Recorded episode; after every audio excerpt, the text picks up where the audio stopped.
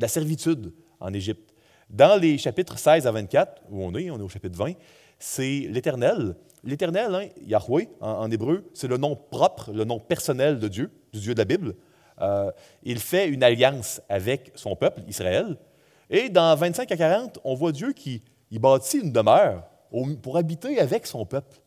Et euh, ça, c'est les trois grandes sections euh, du livre.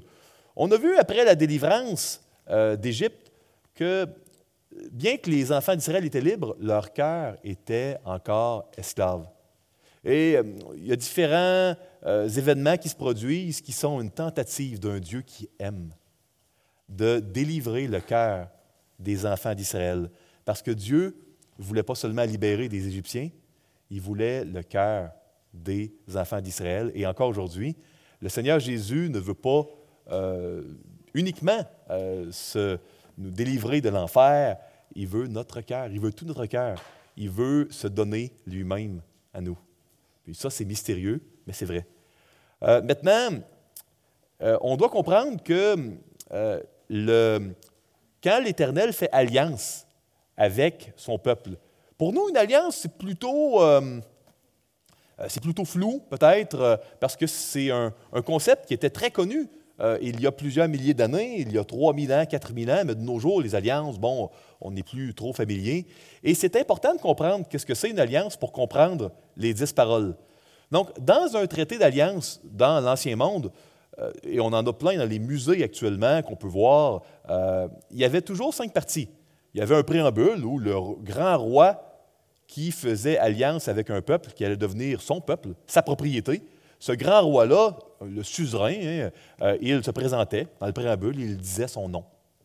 dans le prologue historique, le grand roi expliquait qu'est-ce qui a amené à ce qu'on fasse alliance. Puis dans tout traité d'alliance, il y avait des commandements, des paroles que le grand roi disait, voici dans le cadre de notre alliance ce que tu vas devoir faire. Il y avait les bénédictions. Qu'est-ce qui va se passer si tu suis l'alliance? Les malédictions, c'est quoi les conséquences si tu euh, ne suis pas l'alliance? Puis il y avait vraiment euh, deux copies de ce traité-là qui devaient être déposées. Une copie dans le temple du Dieu du roi, une copie dans le temple du Dieu des vassaux. Euh, donc, il est très probable que dans les deux tables de pierre, ce ne soit pas euh, un à 5 d'un côté, puis 6 à 10 de l'autre, mais bel et bien deux copies, euh, comme ça se faisait toujours dans les alliances à cette époque-là. Et quand le grand roi décédait, euh, comment on renouvelle l'alliance, etc. Donc c'était ça un traité d'alliance. Pourquoi je vous raconte tout ça? Parce que je ne veux pas que vous voyez Exode, Lévitique, Deutéronome comme un fouillis, un amassis de règles, puis vous vous dites comment ça fonctionne? C'est quoi la différence entre les dix commandements et toutes les autres règles et les lois? Comment on doit comprendre ces livres? Eh bien, le Deutéronome, c'est carrément basé. Vous avez cinq parties dans le Deutéronome, et ce sont les cinq parties d'un traité d'alliance. C'est un traité d'alliance, le Deutéronome. Euh, et dans le, cadre, dans le cadre du livre de l'Exode, euh, on a, euh, voici ce qui Bon, j'ai mis différentes références. Si jamais certains désirent avoir la présentation, n'hésitez pas à la demander à l'arrière. Mais je mentionnais que dans un traité d'alliance, on appelait les, commandements des paroles. C'était le nom qu'on donnait aux commandements dans un traité d'alliance. C'est comme ça que la Bible appelle les dix commandements. Et on voit que les serviteurs ne pouvaient pas changer rien, pas un mot du traité. C'est pour ça qu'on ne peut pas changer un mot de la Bible. On le voit à la fin de l'Apocalypse. Hein? On ne peut pas changer un mot, en ajouter ou en retrancher un. Euh, et euh, on voit également que les tables de la loi étaient appelées les tables du témoignage. Témoignage de quoi?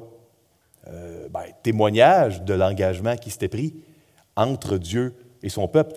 comprenez une chose, si vous avez déjà assisté à un mariage, dans le Code civil du Québec actuellement, un célébrant va signer un, un traité, un formulaire qui va enregistrer un mariage. Les deux époux, épouses vont euh, signer, mais attention, il va y avoir deux témoins, deux personnes qui vont être témoins de cette union-là qu'est le mariage, qui est une alliance. Hein. Donc, à l'époque, c'était également comme ça. Euh, et euh, les tables de l'alliance, c'est les tables du témoignage, témoin d'un engagement sacré. Donc, en résumé, une alliance, c'est vraiment une union une union tellement plus forte, profonde, euh, qu'un contrat qu'on ferait entre deux personnes. C'est ça une alliance. Et c'est ce que Dieu a fait avec nous. Euh, et c'est pour ça que constamment, on a des rappels dans la Bible. Euh, oubliez pas d'obéir, de respecter, d'être fidèle à votre alliance. Oubliez pas que vous êtes mariés. Hein, on a constamment une image que Dieu est dans un mariage avec son peuple, le peuple d'Israël, et puis que c'est ce qui va les garder dans le droit chemin. Donc, et on a également des clauses, les clauses testamentaires. Qu'est-ce qui va se passer quand le roi va mourir? Et on voit que tout ça, ça s'accomplit dans la mort du roi à la croix, la mort de Jésus-Christ. Euh, parce qu'un testament, une alliance, c'est toujours valide, mais un testament, ça prend effet quand? Quand quelqu'un meurt. Un testament n'est pas valide, n'est pas appliqué tant que quelqu'un n'est pas mort. Euh, et c'est euh, ainsi qu'à la mort de Jésus, le bénéfice de l'Évangile a enfin pu être ratifié d'une manière permanente, irrémédiable. Donc, euh, pour résumer, puis je, plonge dans le texte après, comme je vous l'ai mentionné, vous êtes euh, invités, euh, ceux qui se joignent à nous ce matin, à, écouter sur YouTube, sur notre canal YouTube, les autres messages, les introductions. mais je voulais quand même faire un résumé rapide pour ceux qui nous visitent.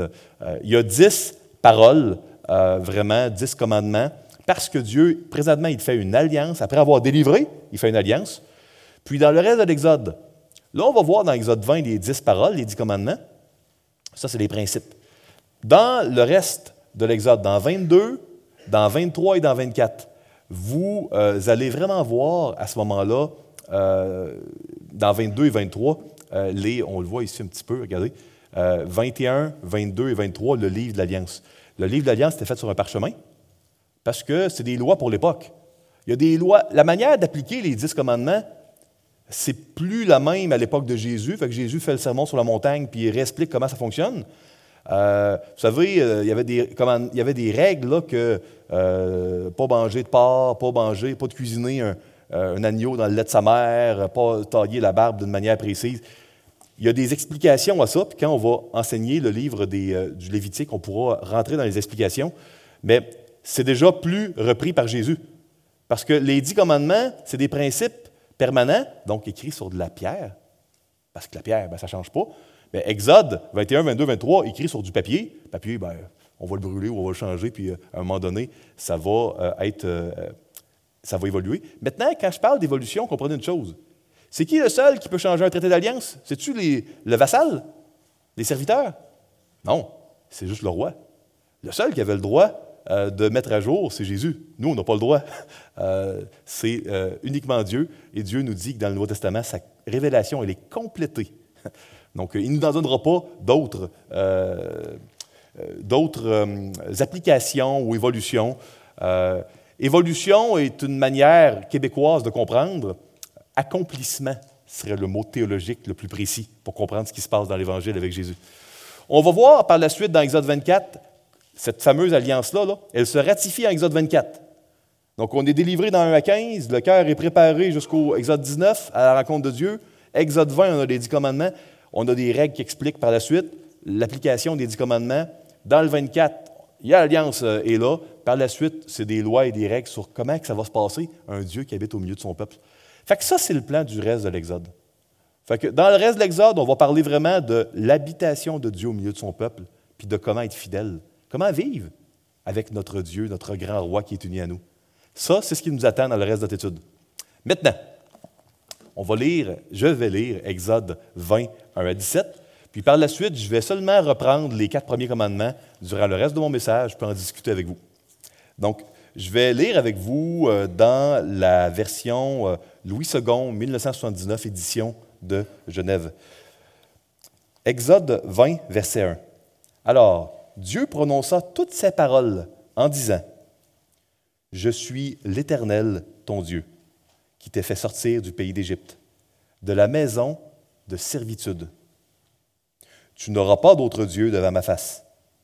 Tu ne te feras point d'image taillée, ni de représentation quelconque des choses qui sont en haut dans les cieux, qui sont en bas sur la terre et qui sont dans les eaux plus bas que la terre. Tu ne te prosterneras point devant elles et tu ne les serviras point. Car moi, l'Éternel ton Dieu, je suis un Dieu jaloux, qui punit l'iniquité des pères sur les enfants jusqu'à la troisième et la quatrième génération de ceux qui me haïssent, et qui fait miséricorde jusqu'à mille générations à ceux qui m'aiment et qui gardent mes commandements. Tu ne prendras point le nom de l'Éternel, ton Dieu, en vain, car l'Éternel ne laissera point impuni celui qui prendra son nom en vain. Verset 8. Souviens-toi du jour du repos pour le sanctifier. Tu travailleras six jours et tu feras tout ton ouvrage.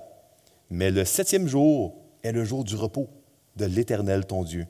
Tu ne feras aucun ouvrage, ni toi, ni ton fils, ni ta fille, ni ton serviteur, ni ta servante, ni ton bétail, ni l'étranger qui est dans tes portes.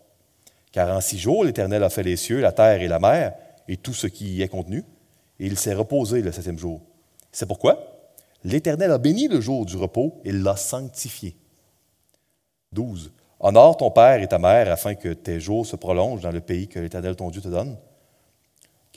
13. Tu ne tueras point. 14. Tu ne commettras point d'adultère.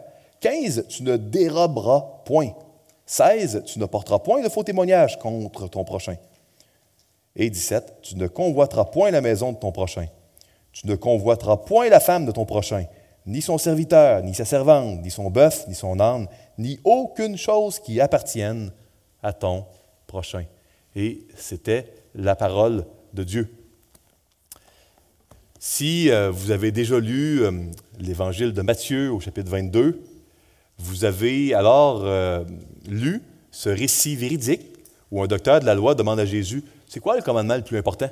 De toute la loi et les prophètes? Jésus dit, ben, il répond un peu, il y en a, il y en a deux. Hein? Tu aimeras le Seigneur ton Dieu de tout ton cœur, ton âme, ta pensée, mais il y en a un autre qui est de semblable d'importance. Tu aimeras ton prochain comme, ton prochain comme toi-même. Eh bien, les commandements 1 à 4 sont centrés sur Dieu. Les commandements 5 à 10 sont centrés sur son prochain.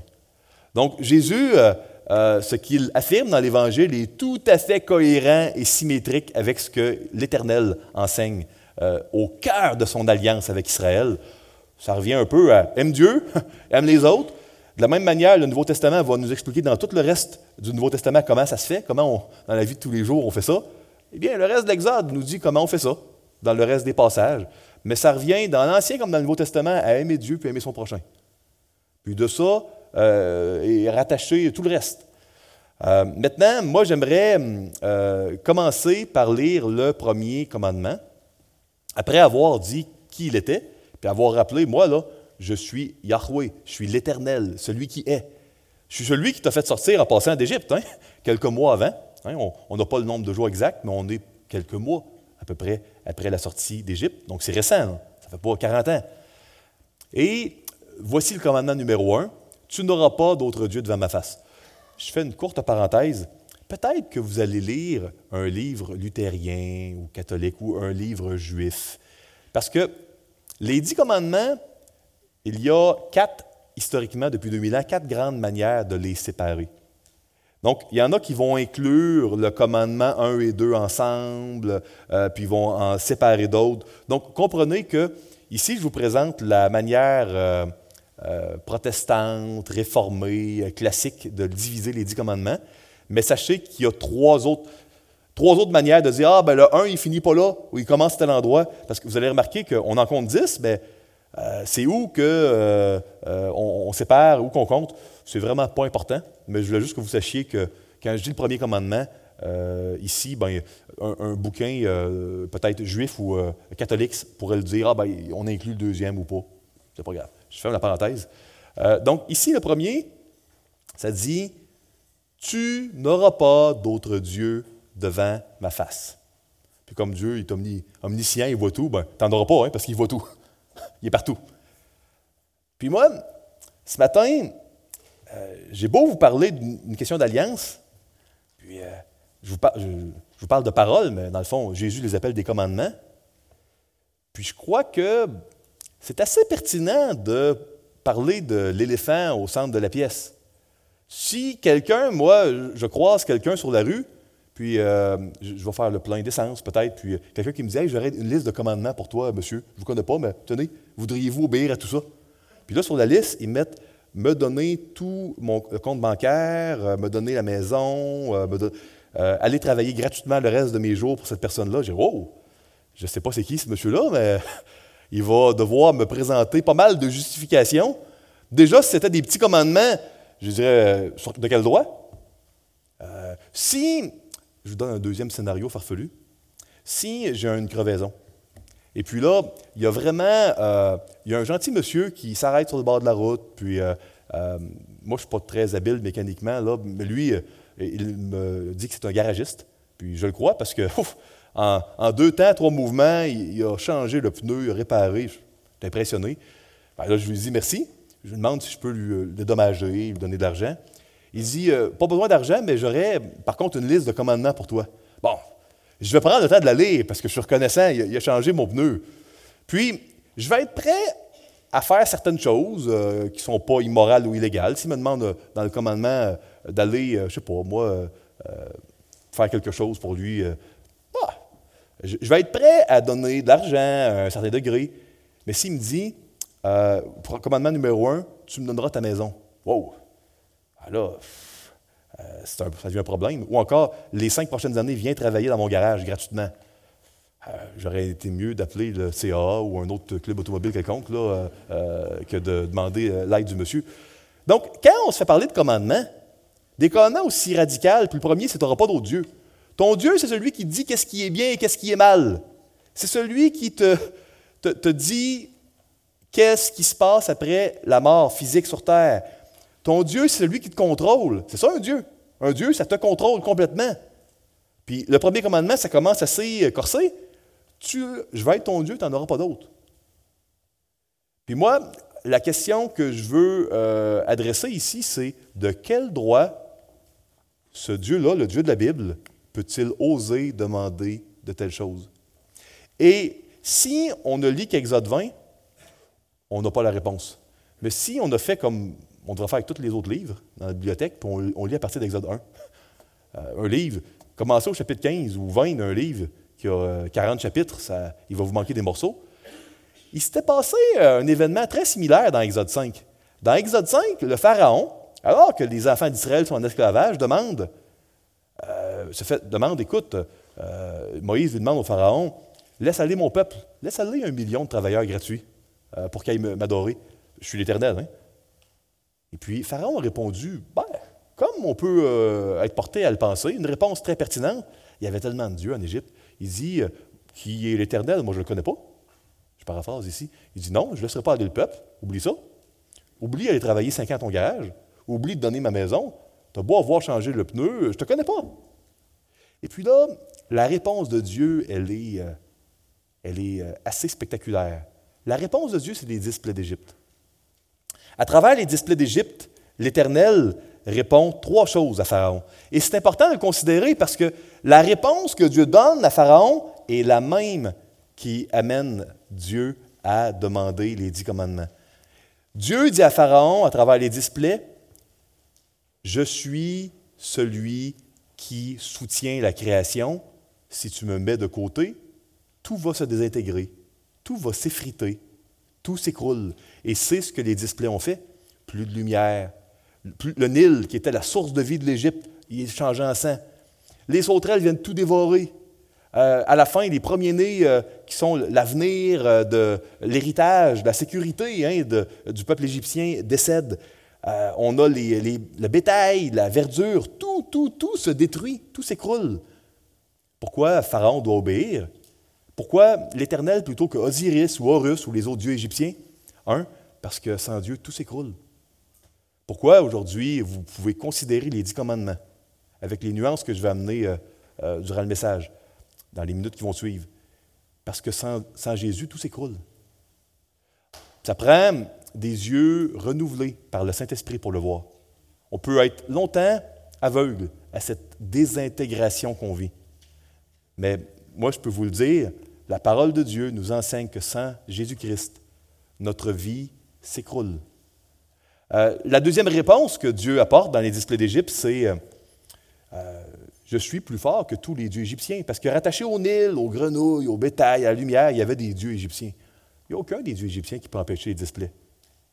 La raison aujourd'hui pour qu'on doit considérer les dix commandements, c'est parce qu'il n'y a aucun dieu du Québec qui est plus fort que Jésus-Christ. La troisième réponse, c'était la dixième plaie, c'était Je suis le seul Dieu qui a un plan personnel pour sauver. je suis un Dieu d'amour, puis je veux sauver. Et les dieux du Québec n'ont pas de plan pour nous sauver. Ils ne peuvent pas nous donner le bonheur, la vie éternelle après la mort, dans un royaume éternel. Seul Jésus-Christ le peut. Donc, moi, ce matin, je ne suis pas embarrassé de vous parler des dix commandements et de vous dire Tu n'auras pas d'autre Dieu devant ma face.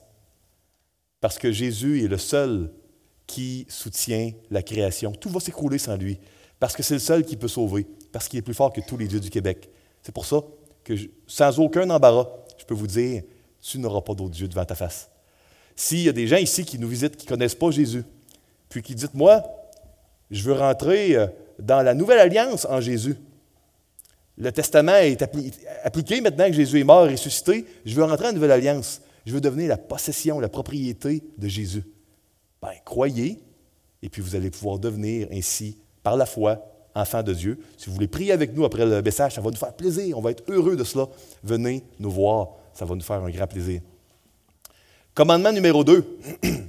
tu ne te feras pas point d'image taillée ni de représentation quelconque des choses qui sont en haut dans les cieux, etc. Puis ici, vous allez peut-être vous dire, dans le PowerPoint ici, on voit une montagne. Ah, curieux. Euh, puis si jamais euh, vous allez chez moi, vous allez voir des photos sur le mur. J'ai dans mon, téléphone des photos aussi. ici, est-ce que c'est un commandement où on ne doit pas avoir d'image? non. D'ailleurs, lisez un roi chapitre 6, Lisez ailleurs dans la Bible, vous allez voir que dans le temple, il y avait des grenades, des fleurs, il y avait toutes sortes de belles choses. Euh, il y avait une cuve avec des taureaux en dessous, euh, des chérubins sur l'arche de l'Alliance, sur le coffre. Donc, ici, comprenez, tu ne feras pas d'idoles, donc des représentations pour les adorer. Donc, dans le cadre de l'adoration, tu n'adoreras pas des, euh, aucune image. Pourquoi? Parce que toutes les religions de l'époque faisaient des, tous les dieux de l'époque avaient mi-humain, mi-animal. On, créait des dieux avec des mythes, pour des dieux qu'on comprenait, qui avaient des forces, des faiblesses, qui se bataillaient entre eux. Euh, euh, donc, il y avait des dieux pour toutes les choses. On s'était bâti des dieux qu'on peut comprendre, qu'on peut contrôler. Des dieux qui, nous, qui croient ce qu'on aime croire, qui sont d'accord avec nos valeurs, euh, qui nous disent les choses qu'on n'aime pas entendre, qui ne nous les disent pas. Les gens s'étaient bâtis des dieux par leur image. Puis de nos jours, il y a des gens qui se bâtissent des Jésus euh, très différents de celui de l'Évangile, qui est d'accord avec les valeurs d'aujourd'hui, puis il y a 20 ans, les valeurs étaient différentes. Euh, ben, il était d'accord, ce Jésus-là, avec les valeurs de 20 ans. Puis, puis le problème, c'est que ce Jésus-là, il n'existe pas. Outre dans l'imagination de ceux qui l'ont bâti. Le problème avec les idoles, il n'existe pas. Ils ne peuvent pas sauver, il n'existe pas. Si moi j'écris un, livre avec un héros, il peut, il existe dans mon imagination, mais il n'est pas réel. Il ne peut pas rien faire pour moi, ce héros-là que j'ai créé. Et c'est ce que la majorité des gens au Québec font. Ils se créent des dieux, comme dans l'ancien temps, qui pensent ce qu'ils pensent, qui aiment ce qu'ils aiment. Puis Dieu, il dit Faites pas ça. Faites pas ça. Vous n'avez pas le droit de bâtir des dieux là, que vous comprenez. Ben, vous n'avez pas le droit. Si vous le faites, ils n'existent juste pas. Ils ne peuvent pas vous sauver. Fait que faites pas ça. Je vais être votre seul Dieu. Puis, des fois, je vais dire des choses que vous n'aimerez pas entendre. Des fois, Dieu dit des choses hein, qu'on n'aime pas entendre. Dieu pense différemment de nous. Puis Dieu, on ne le comprend pas tout le temps. Un Dieu, trois personnes, comment ça marche, l'élection. Il y a beaucoup de choses que je ne comprends pas dans la Bible. J'espère. S'il fallait que je comprenne tout, je me poserais des questions sérieuses sur Dieu. Un Dieu, ce n'est pas supposé être euh, égal à la créature. Si, moi, mon Dieu, celui que je sers, j'espère qu'il me dépasse tellement que je ne peux pas le comprendre complètement et qu'il y a des mystères. Vous savez, je me poserais des sérieuses questions si à l'âge de deux ans, mon fils ou ma fille m'avait tout figuré, comprenait tout, tout, tout, puis ouf, soit j'ai un problème ou euh, mon enfant est un génie, mais c'est pas normal. À deux ans, un enfant n'est pas supposé comprendre le parent. Ben, notre Père céleste, dans le ciel, on n'est pas supposé jamais le comprendre de ce côté-ci de l'éternité complètement. Hein. On comprend bien des choses, mais pas tout. C'est normal. Ce matin, ici, le Seigneur nous dit, comme il disait aux enfants d'Israël, de ne pas se préfabriquer des dieux qui n'existent pas, qui vont penser comme nous, d'aller vers le seul vrai Dieu qui ne pense pas tout le temps comme nous, qui a parfois peut-être des éléments où il va être en désaccord avec notre culture, puis nos valeurs euh, de notre pays et autres. mais c'est le vrai Dieu. Et puis, il veut aller à nous parce qu'il est amour. Vous savez, c'est remarquable. Moi, j'ai étudié un peu les religions de l'époque. Euh, Baal, euh, j'ai euh, un peu regardé Akira, Astarté, Anat. j'ai pu voir également comment ça se passait avec Moloch. puis les dieux de l'époque, ils étaient centrés sur trois choses. Les personnes étaient au centre. Il y avait des œuvres d'art, puis il y avait des rituels. C'était centré sur les prêtres puis les personnes il y avait beaucoup une question d'argent puis de succès court terme. Tu faisais des sacrifices ou des choses, puis là, tu allais avoir telle ou telle affaire à très court terme. Croyez-moi, j'ai lu un peu la littérature de l'époque sur Baal et puis euh, le Moloch. Euh, puis, euh, ces dieux-là, il n'y avait pas une grosse théologie de après. Non, c'est dans le monde présent, si tu veux que la récolte du printemps soit bonne, si tu veux avoir des enfants, si tu veux X, Y, Z, fais ci ou ça. Et c'était très, très, très, très centré sur la sexualité. Euh, la plupart des cultes de l'époque, il y avait de la prostitution sacrée. Donc, pour adorer ce Dieu-là, il fallait que tu aies des relations avec un, prêtre ou une prêtresse, donne de l'argent au prêtre. C'était très, centré là-dessus. Euh, il y avait beaucoup, beaucoup de rituels qui se faisaient nus. Euh, c'était très immoral. Vous savez, les dieux du Québec, petite idée, ben, la sexualité est au centre. On vit dans une société hyper sexualisée. Les gens en marketing, dans, certains vont, dire que pour vendre certains produits, euh, ben, on va mettre quelqu'un de nu. Peut-être vous avez déjà vu des publicités de lunettes. J'ai toujours été renversé de voir comment dans des publicités de lunettes, euh, on voit euh, à la télévision ou autre des gens qui sont à moitié nus, puis je dis, hein, pour vendre des lunettes, pourquoi on fait ça? on vit dans une société qui idolâtre la sexualité. On vit dans une société qui est matérialiste, où l'argent et la consommation est au centre. On n'est pas si différent de l'époque. Ça, c'est les idoles du Québec. Mais Dieu, il nous dit ce matin, non, fais-toi pas, donne pas ta vie à ces idoles-là. Ça vaut rien, ça. Je suis plus fort qu'elle. Tout va s'écrouler sinon. Adore-moi, et moi pour Dieu. Commandement numéro 3, tu prendras point le nom d'Éternel ton Dieu en vain, car l'Éternel ne laissera point puni celui qui prendra son nom en vain. Ça veut dire quoi, ça, prendre le nom en vain? C'est un mot hébreu de l'époque qui était utilisé dans les procès. Dans les procès, tu pouvais en appeler à quelqu'un et puis euh, dire. Euh, euh, c'est un peu l'équivalent de jurer sur la, tête ou la tombe de quelqu'un, comme certains le faisaient jadis au, Québec. ici, Dieu est en train de dire je ne veux pas être instrumentalisé.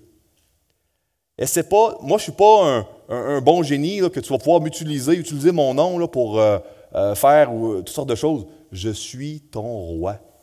Je ne suis pas ton instrument, je ne suis pas ton Père Noël, je ne suis pas ta machine distributrice. A2, ben c'est pour être une caramel qui sort. Non, non, je suis ton roi. Donc, et je suis un Dieu qui est jaloux. La jalousie, dans l'Ancien Testament, ce n'est pas habituellement relié à une émotion, mais à une activité. Une activité exclusive. Je ne tolérerai pas personne d'autre. Tu ne peux pas avoir personne d'autre comme Dieu sauf moi. Fais-toi-en pas des. Essaie pas de, dire oui, je vais t'avoir comme Dieu éternel, mais d'avoir des images que tu vas adorer. Non, non. Oublie ça.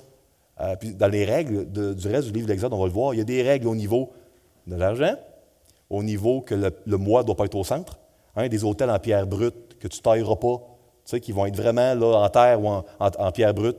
Tout va être dans les règles centrées sur c'est pas le moi qui est au centre, c'est Dieu. C'est pas l'argent qui est au centre, c'est Dieu n'est pas le sexe qui est au centre, c'est Dieu. Ça va être, vous allez le voir, revenir et revenir dans les règles. Pourquoi? Parce que dans les, tous les cultes de l'époque, c'était comme ça, et dans tous les cultes de nos jours, c'est encore comme ça. Ça n'a pas tellement changé.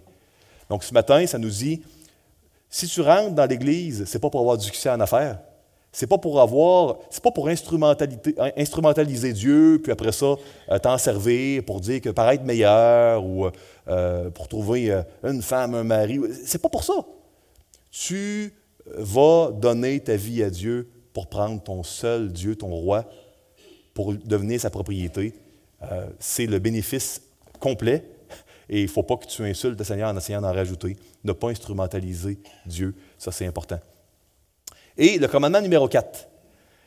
C'est intéressant parce qu'au début, c'était des négations. Ça commence par l'eau en hébreu ancien, qui est une négation très très forte, la plus forte en fait. Euh, ici, on avait de ne pas avoir d'autres dieux, que, euh, de ne pas se faire d'image taillée, de ne pas prendre le nom, du Seigneur en vain. Puis là, on dit, souviens-toi du jour du repos, du jour du sabbat. Puis il y a plusieurs versets là-dessus. Hein? Puis on peut se demander, OK, comment on fait ça, comment ça se passe? Je vais vous expliquer qu'est-ce qui se passait dans l'Ancien Testament, puis on va parler de nous maintenant. Dans l'Ancien Testament, Dieu avait dit quelque chose de très spécial qui n'était euh, pas commun dans les. Ben, qui n'avait pas de comparatif ailleurs. Il avait dit Je vous donne un beau cadeau. Vous allez avoir une journée pour penser à moi, pour me remercier, pour vous reposer. Vous en avez besoin. Vous avez besoin du repos physique et psychologique, et vous avez besoin de constamment vous penser à moi, sinon vous allez dévier, vous allez dérailler. C'était un cadeau, parce que ce n'était pas quelque chose qui était commun dans la culture de l'époque. Euh, puis, euh, Dieu, il dit, regarde, j'ai pris la peine de faire le monde en six jours, puis en sept. Dieu n'a pas besoin de se reposer. Hein. Mais il voulait nous donner un modèle à imiter. Donc, il dit, faites ça. Le Seigneur n'est pas fou. Il sait très bien que tu peux comprendre la parole de Dieu, puis donner ta vie au Seigneur. Euh, mais si tu ne te souviens plus de Dieu, notre cœur est pécheur. Et puis, on va l'oublier. On va oublier Dieu, puis on va retourner comme si on ne connaissait pas Dieu. C'est pour ça que si aujourd'hui, vous, euh, le Seigneur met, de la foi dans votre cœur, puis vous, euh, vous convertissez, vous devenez un enfant de Dieu, un enfant de Dieu.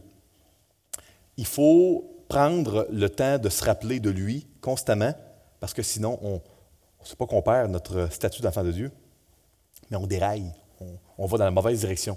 On marche comme si on n'appartenait pas à Dieu, même si on lui appartient encore. Donc, c'est pour ça qu'on devait se souvenir du jour du repos, le sabbat, pour le sanctifier. Le sanctifier, donc, à être attaché à Dieu. Hein, c'est ce que le mot sanctifier veut dire. Euh, et ça devait être tout le monde. Parce que, imaginez si euh, les gens disent Ouais, ben moi, je suis le jour du sabbat, et pas mes serviteurs. J'ai une compagnie à faire rouler, puis euh, les profits, hein, c'est important. Donc, ben, ta tête finit par être ailleurs, hein, même si tu ne fais rien le jour du repos. Puis, donc, Seigneur, il dit Garde, tout ce que tu contrôles, Hein, à l'époque, c'était une société où vraiment euh, l'homme était le, chef de la famille. C'était euh, donc il dit regarde tout ce que tu contrôles en dessous de toi en termes d'autorité, tes serviteurs, tes servantes, tes enfants, euh, ton épouse, etc., ton, troupeau, tout, le monde. Ben, tu dois t'assurer que c'est pas juste toi, mais tout ce qui est contrôlé ou tous les éléments d'autorité subordonnés à toi euh, tu, dois vraiment euh, t'arrêter et te concentrer sur moi. Et ça, c'est intéressant parce que dans les dix commandements, il y en a neuf. Là, on tombe dans quelque chose qui, euh, qui est plus compliqué. Dans l'Évangile, neuf des dix commandements sont repris par Jésus. Il reprend vraiment là, neuf des dix. Le seul commandement que Jésus ne reprend pas dans l'Évangile, c'est celui du sabbat. Donc, c'est assez euh, intéressant. Puis là, il y a un débat. Les presbytériens et les baptistes réformés qui euh, souscrivent à la confession de foi 1689 vont souvent dire ça s'applique encore aujourd'hui, c'est le dimanche, c'est plus le samedi. Euh, et c'est pour ça que c'est écrit sur de la pierre, les dix commandements, la pierre, ça reste, etc. D'autres évangéliques, comme nous, comme peut-être certains lisent D.A. Carson, vont dire Ah, euh, il y a du bon à respecter le sabbat, mais il n'y a aucun commandement de respecter le sabbat dans le Nouveau Testament. C'est complètement absent, donc il ne faudrait pas, dans un silence, nécessairement assumer que. Écoutez, euh, moi je crois que ce qui est certain et ce qui est très clair dans les Écritures, c'est qu'il y a un principe qui est bon d'observer. La parole commande dans Hébreu au chapitre 10 de ne pas abandonner l'assemblée, donc de se réunir sur une base régulière. La parole de Dieu l'enseigne. Donc, les chrétiens devraient se réunir dans une église locale sur une base régulière. C'est biblique. Euh, les chrétiens euh, devraient constamment se réfléchir et se reposer en Jésus.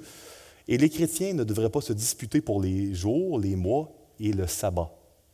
Et c'est écrit dans Colossiens, Colossiens et non Colossiens. Ça, ça n'existe pas, Colossiens. Donc, euh, comprenez une chose.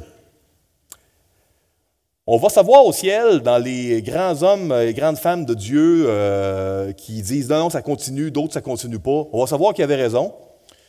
je suis un peu plus sympathique à l'idée que c'est un principe très important qu'on devrait suivre, mais que ce n'est pas une loi. Parce que je me dis, bon, c'est pas commandé, mais en même temps, je suis assez. Les baptistes réformés et les presbytériens ont des arguments assez forts. Euh, donc, je ne suis pas certain, honnêtement. Je, suis un peu plus, penche un peu plus du côté, euh, personnellement, que c'est Christ notre sabbat et que c'est un bon principe à répéter, mais je ne crois pas qu'on est commandé, euh, oui, de ne pas abandonner l'Assemblée, mais de vraiment respecter un certain type de sabbat. je ne crois pas que c'est un commandement dans le Nouveau Testament, mais je serais nullement offensé si vous voyez différemment. J'ai plusieurs amis qui pensent différemment, ils ont des bons arguments. Donc, ce n'est pas de quoi que je trouve 100% clair, mais ce qui est clair, c'est qu'il y a un principe de se reposer et de penser à Jésus. On devrait le faire vraiment souvent. Et ce qui est clair, c'est qu'on ne devrait pas se chicaner. Parce que les gens à Colosse, ils chicanaient là-dessus, puis Paul dit de ne pas se chicaner. Et c'est nomme le sabbat. Donc, on serait pas. D'un côté ou de l'autre, on ne devrait pas se chicaner là-dessus. Ça, c'est clair. Ça, je suis convaincu de ça. Euh, donc, euh, que le Seigneur vous éclaire dans votre lecture euh, par rapport à cela. Mais tout le monde ici qui appartiennent à Jésus-Christ, on devrait vraiment. Moi, je serais porté à dire, pas parce que c'est un commandement, je ne crois pas que ça en est un nécessairement, mais je crois quand même qu'on devrait abandonner l'Assemblée, puis venir le dimanche à l'Église en faire une priorité. Et puis, euh, pas parce que c'est une loi, mais parce que c'est un principe. Se reposer, réfléchir à ce que Dieu a fait. Euh, euh, je crois même que tous les jours, on devrait prendre du temps dans la prière, la louange, puis la lecture. Je crois que c'est une bonne manière. Il y a une forme de sabbat qu'on devrait faire tous les jours, je crois. Donc, ça serait ce que je crois ici qui est important. Donc, j'aimerais vous laisser avec des applications à amener avec vous cette semaine. Quatre applications. Un, Dieu, il est le seul vrai Dieu. Euh, n'ayez pas aucun autre Dieu devant la face de Dieu. N'ayez dans votre vie aucun autre Dieu que Jésus. Parce que sans, lui, tout va s'écrouler dans votre vie tôt ou tard. Puis peut-être que vous ne le réalisez pas. Vous dites, non, moi je suis content, puis je suis heureux de, servir. C'est ce que la Bible enseigne.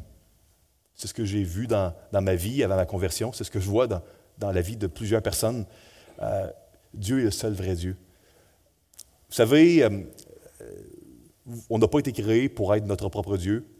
Euh, puis regardons ce qui se passe dans le monde. Est-ce qu'on veut vraiment que ce soit le Dieu argent, le Dieu sexe, le Dieu moi euh, qu'on veut adorer? Dieu est le seul vrai Dieu. deux, Dieu veut notre obéissance, mais il veut pour nous sauver puis nous faire du bien. Euh, c'est des beaux commandements quand même. Hein. Je vous donne le sabbat, un jour de congé. On, est content quand le gouvernement donne des congés fériés, chômés. Euh, c'est des beaux cadeaux que Dieu donne. Dieu, ses commandements, c'est pour notre bien. Ce pas des commandements pour son bénéfice que nous, on n'a pas le bien là-dedans.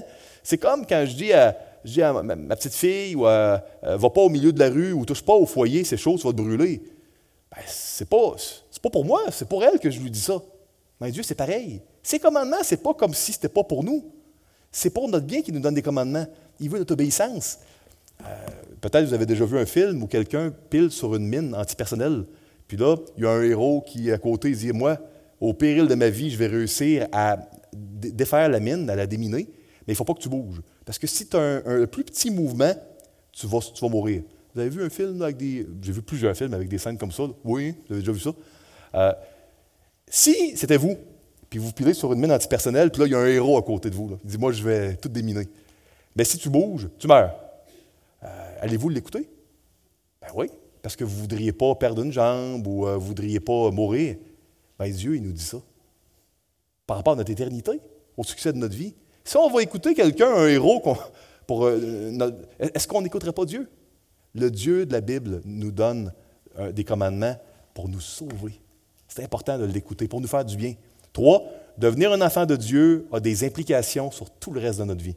C'est pour ça qu'on doit constamment se rappeler, puis euh, être dans l'obéissance à Dieu. C'est une vie formidable, la vie chrétienne. Moi, j'encourage tous les chrétiens et chrétiennes qui ont dévié à revenir à cette vie qui est la, meilleure vie possible, même si ce n'est pas toujours facile, s'il y a de la souffrance. S'il y a des gens qui n'ont jamais rentré dans l'alliance, dans la nouvelle alliance en Jésus, attendez pas, c'est la meilleure invitation que vous allez jamais recevoir de votre vie. Euh, ne, ne lésinez pas cette euh, invitation qui a coûté le sang de Jésus sur la croix. Quatre, notre adoration de Dieu est à la base de nos relations avec tous les autres. Et dimanche prochain, je vous invite tous et toutes à être euh, présents, présentes pour les commandements 5 à 10, où on va voir comment, dans notre adoration et notre obéissance à Dieu, il y a des conséquences sur tout le reste de notre vie. Prions, s'il vous plaît.